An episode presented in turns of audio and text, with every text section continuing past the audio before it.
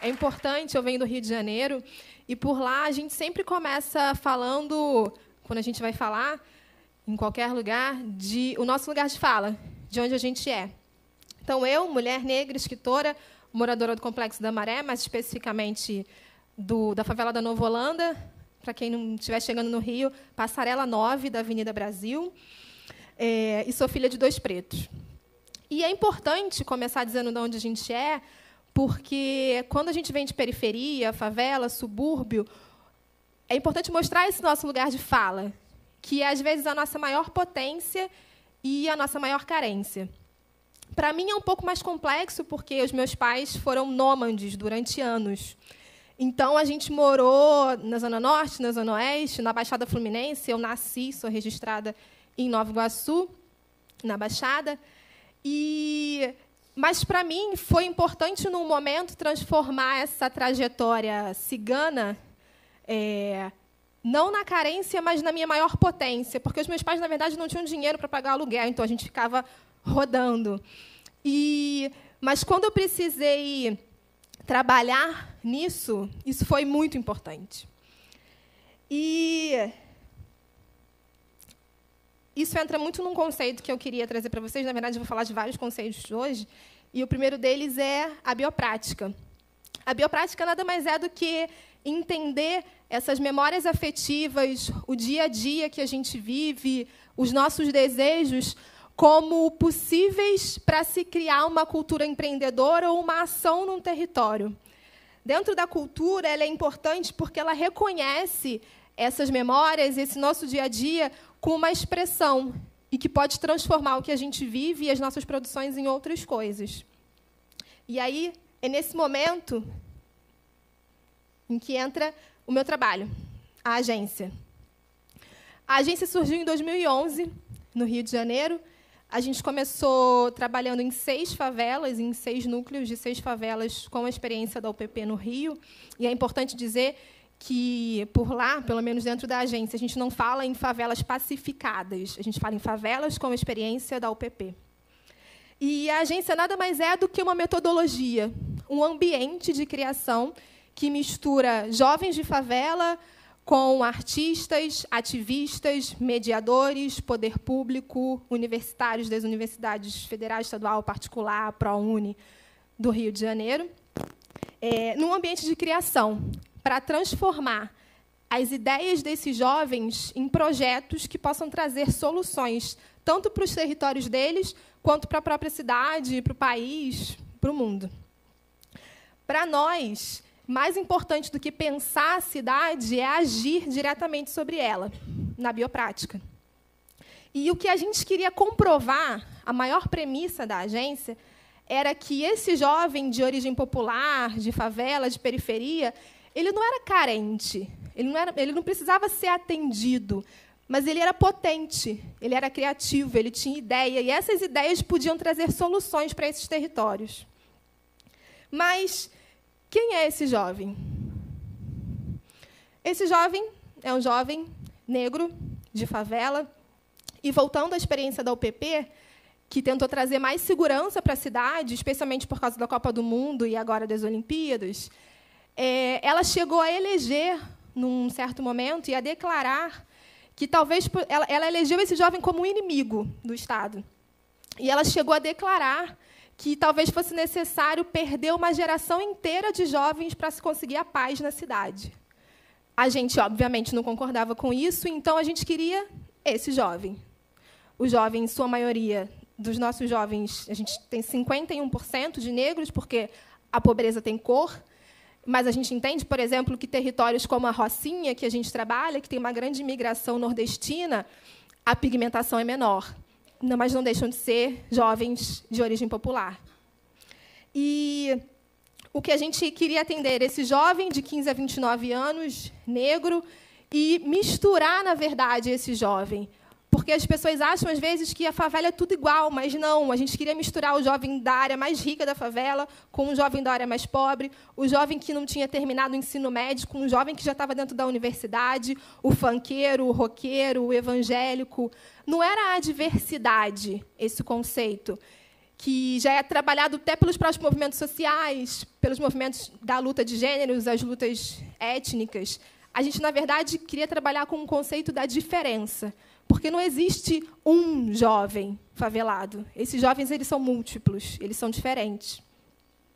Mas como encontrar esse jovem? A nossa, uma das maiores potências da agência é a mobilização. A gente entendeu que para encontrar esse jovem que estava fora dessas redes, que às vezes não tinha passado por nenhum outro projeto, que é, não tinha um, tinha um repertório muito pequeno, que estava totalmente fora dessas redes mesmo, até do próprio território dele, não, não era possível só colar um cartaz e esperar esse jovem chegar. A gente precisava ir atrás dele. Então, a gente montou caravanas nesses territórios e a gente entendeu também que não era possível ir apenas na escola, nas, nas ONGs que já existiam. A gente precisava estar onde esse jovem, que a gente chama de ordinário, que não é aquele jovem extraordinário, que já dança, que já canta, que já participou de projeto, que já está na universidade, como a gente queria misturar e chegar nesse jovem ordinário, era preciso chegar até onde ele estava. E esse lugar era a esquina, era a praça, era o x-tudo, era o mototáxi, ainda tinha um horário específico, porque a praça, às 5 horas da tarde, a gente entendeu que tinha muito mais jovem do que ao meio-dia. E pensar essas estratégias para chegar nesse jovem. E era importante também manter a audiência. Sabe aqueles programas de domingo, daquela briga Gugu e Faustão, que a gente viveu? É, Segunda-feira tinha o Ibope dizendo quem tinha ganho. Era isso, era manter esse jovem, mobilizar e manter mobilizado durante quatro meses. Porque às vezes a gente chega num território popular com a nossa grande ideia, com o nosso grande projeto, que vai mudar o mundo, que vai mudar a vida daquele jovem, e às vezes o jovem não está afim. E ele não é obrigado a estar tá afim. Então a gente precisa manter a audiência durante 12 sábados. E a gente conseguiu. Para isso, durante esses 12 sábados, a gente, trabalhava em, a gente trabalha em cada um deles o que a gente chama de instrumentos. Porque não dava também para chegar num cara de 15 anos e falar: ah, então, você tem uma ideia? Agora vamos fazer essa ideia virar um projeto? E aí fazer ele criar objetivo, justificativa, público-alvo. Ele nem tinha ideia do que era aquilo. Então a gente transformou tudo isso, que a gente pensa quando vai criar um projeto, em instrumentos. E esses instrumentos, para que ele tivesse tomasse decisões não morais, mas decisões estéticas para a criação. Um outro conceito importante na agência é o conceito de copiar e colar. Porque o mais importante não é de quem você copia, mas do como você cola. E é isso que faz a diferença. Então, eu trouxe todos os instrumentos para vocês, se quiserem copiar e colar. O primeiro deles é a bússola.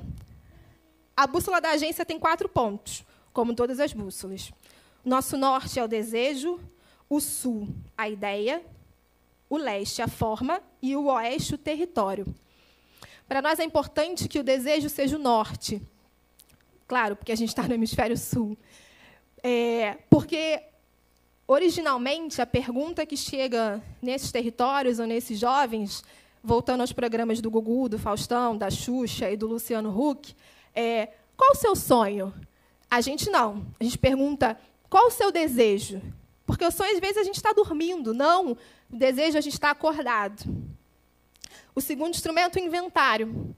E a gente leva referências, aumenta esse repertório para pensar que o inventário é uma lista que dá visualidade àquilo que a gente está pensando, que está lá no mundo das ideias. Então, o inventário é feito tanto por donas de casa, quando vão fazer uma lista de compras, como por empresas, quando uma pessoa morre e por artistas. O mapa coloca o inventário no tempo e no espaço, porque é importante que esse jovem ele estabeleça e ele visualize as fronteiras do próprio território, com quem ele tem que negociar, com quem ele tem que se relacionar para fazer esse projeto acontecer. O outro instrumento é o abecedário. Ele é a hora em que ele precisa expressar esse projeto. É uma das primeiras vezes em que ele escreve, literalmente falando. Então, por exemplo, é nesse momento em que aparece o público-alvo, do tipo J de jovens ou C de crianças. E a gente traz as referências tanto do Deleuze quanto do abecedário da Xuxa. Finalmente, o avatar. É, na agência, a gente entendeu que todo projeto precisa ter pessoas diferentes trabalhando juntas. Se elas forem as mesmas pessoas, um projeto não anda. Mas, mais que isso, é fazer com que esse jovem entendesse, porque também, originalmente, a, o discurso que chega é que esse jovem precisa encontrar a sua essência. O que, que você é lá no fundo? Fala para mim. Não. Na agência, a gente pergunta e a gente diz que esse jovem não tem que ser o que ele é, ele tem que ser o que ele não é. E ele tem que poder ser o que ele quiser e, principalmente, o que ele precisa ser em cada momento, tanto da vida quanto do próprio projeto dele. A gente estabeleceu que todo projeto precisa ter pelo menos cinco avatares. O primeiro é o desbravador, que é o cara que vai na frente, encontra os parceiros, faz reunião, não quer saber de nada, tá? Já, tá, qualquer pessoa que ele encontra, ele fala do projeto dele, mesmo que esteja ainda na cabeça. A segunda pessoa é o realizador. Ele está muito ligado ao desbravador, mas normalmente ele é o cara que tem as habilidades. Aquela pessoa que sabe fazer planilha, sabe fazer conta, que está ali para organizar, é o cara que escreve. O terceiro é o colaborador. Ele é o cara que às vezes não tem uma habilidade específica, mas qualquer coisa que você precise, ele vai resolver. É o cara que, ah, não tem uma extensão. Não, já sei onde tem, estou indo lá pegar, já trouxe a extensão, já ligou, quando você vê, já está tudo ligado. O terceiro, não menos importante, o questionador. Porque tem que ter o cara que faz as perguntas. Tem que ter o cara de. Será que isso vai dar certo mesmo? Ó, oh, já estamos seis meses nisso, gente. Eu acho que a gente tem que repensar tudo que a gente fez até agora. Às vezes ele é o chato. E, por último, o feliz. O feliz é o cara que relaxa o grupo. Enquanto está todo mundo brigando, ele faz uma piada, ele pede uma pizza. Todo projeto precisa dessa pessoa. A feira de ideias é a hora em que o jovem vende, literalmente, suas ideias e suas habilidades. Todo jovem chega com uma ideia. Para entrar na agência, precisa ter uma ideia, seja ela qual for. E é nesse momento em que eles podem se juntar, somar ou subtrair ideias para pensar efetivamente um projeto. Ou às vezes o cara que não está acha que a sua ideia não é tão legal assim, ele pode vender a sua habilidade, seu avatar. Até que finalmente acontece a banca. A banca não é encarada como o fim do processo. Ela, na verdade, é uma próxima etapa. Todo projeto tem sete minutos para defender a sua ideia para uma banca de pessoas totalmente externas à metodologia. Ninguém da equipe participa. São parceiros, normalmente, que já conhecem de alguma forma a agência, é, poder público, artistas, ativistas, universitários, pessoas da cidade, pessoas também que podem trazer novas redes. E são eles que escolhem as melhores ideias para receber 10 mil reais. A gente já teve várias surpresas, porque às vezes o cara que não tem uma boa, uma boa ideia tão boa assim, defende muito bem, fala muito bem, faz a banca chorar e ganha. E aí a gente conseguiu comprovar nossa premissa. A gente já premiou mais de 100 ideias na cidade do Rio de Janeiro, com 10 mil reais, pelo menos. E hoje a gente tem 36 projetos em ação na cidade. 18 deles estão com a gente numa rede que a gente chama de rede agência. São projetos que passaram desde o primeiro ciclo com a gente, lá desde 2011, e que chegaram até aqui e já receberam novos apoios. Os outros 18 acabaram de começar a sua execução, e porque depois da banca, a gente tem o que a gente chama de desincubadora. Porque a gente entende que o jovem não precisa incubar o seu projeto. Pelo contrário, tem que botar para fora, desincubar. E aí eu queria apresentar dois desses projetos para vocês. O primeiro é o Descolados. Descolados é formado por esses três meninos que pula, salsa e Fernando espanhol. Espanhol porque ele morou na Espanha. E quando voltou para o Brasil recebeu esse apelido. O Fernando é b-boy e quando ele voltou para a favela do Fumacê, para quem não conhece, lá no Rio, fica na Zona Oeste, ali na altura de Bangu e Realengo, ele trouxe a ideia de pensar um estúdio de criação, um espaço para se pensar a dança, que não existia naquele território.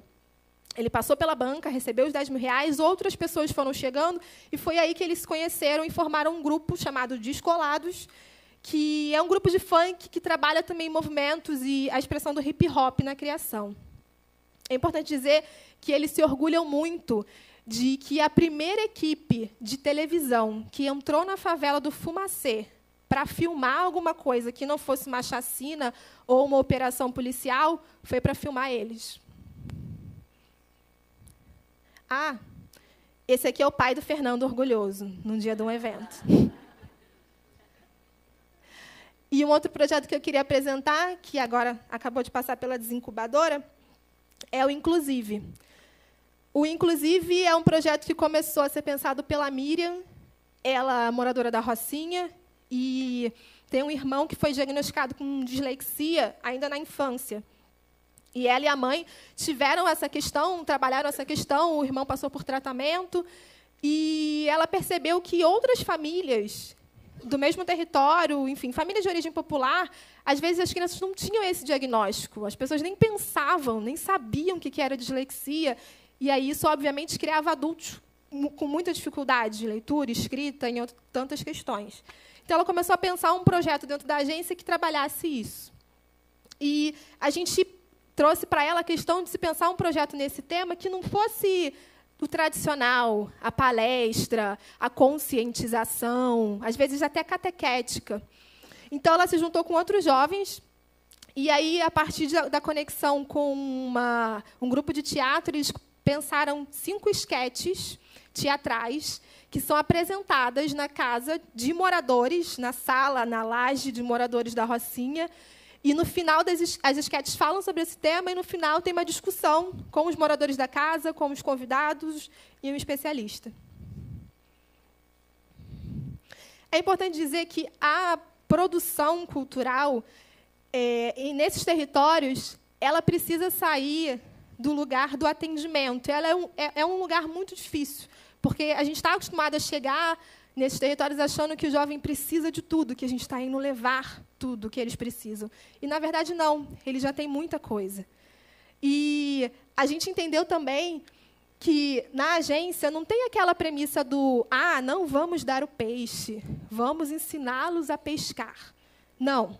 Na agência, a gente vai no supermercado junto com o jovem, compra o peixe, cozinha o peixe junto, come junto o peixe e aí analisa toda essa receita. Depois de um tempo, o jovem já consegue ir no mercado sozinho, fazer o peixe sozinho, e aí traz o peixe para a gente provar, comer junto. E aí a gente tem que falar, ah, olha, acho que salgou um pouco demais, ou tempero, e é assim que a gente trabalha.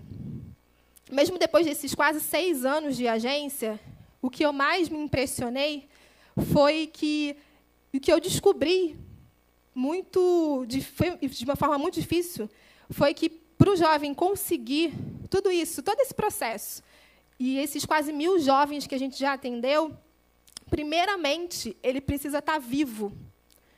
O Brasil é o lugar onde, se mais, onde mais se mata no mundo. Maior até que em zonas de guerra, como Iraque, Irã, enfim, todas essas guerras que a gente vê na televisão. Em 2012, 56 mil pessoas foram assassinadas no Brasil, 30 mil dessas pessoas eram jovens entre 15 a 29 anos, e 77% desses 30 mil eram jovens negros. E o que, que a gente está fazendo? É importante porque esses jovens precisam ser visíveis. O último conceito da agência que eu quero deixar é que visibilidade é um direito que dispara outros direitos. É isso. Obrigada.